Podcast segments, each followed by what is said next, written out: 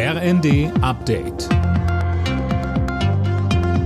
Stündlich neu. Auf den Punkt informiert. Ich bin André Glatzel. Guten Abend. Bei seinem Antrittsbesuch in Berlin hat Frankreichs Präsident Macron die Hoffnungen der Ukraine auf einen schnellen EU-Beitritt gedämpft.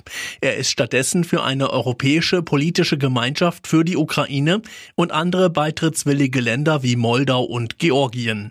Eine interessante Idee, so Bundeskanzler Scholz. Klar ist, dass uns das nicht davon abhalten darf und wird, das voranzubringen, was wir angefangen haben, nämlich die Aufnahmeprozesse zu ermöglichen, an denen wir nun schon so lange arbeiten. Das gilt insbesondere für die Westbalkanstaaten, über die wir schon gesprochen haben. Da sind sehr viele, die auch bereits sehr weitreichende Vorbereitungen getroffen haben, die auch mutige Entscheidungen getroffen haben. Und dieser Mut muss dann irgendwann auch belohnt werden.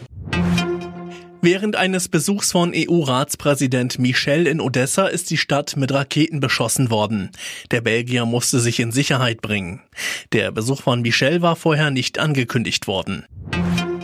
Nach dem klaren Sieg bei der Landtagswahl in Schleswig-Holstein will die CDU nächste Woche Dienstag die Sondierungsgespräche mit den bisherigen Koalitionspartnern starten. Das hat Ministerpräsident Günther erklärt. Demnach soll es am Vormittag zunächst ein Treffen mit den Grünen geben, am Nachmittag dann mit der FDP. Günther hatte schon am Wahlabend erklärt, dass er auch für eine Fortsetzung der Jamaika-Koalition offen ist. Für eine Mehrheit reicht ihm allerdings eine Zweierkoalition. Der Billigflieger EasyJet reduziert die Zahl der Sitzplätze in seinen Maschinen.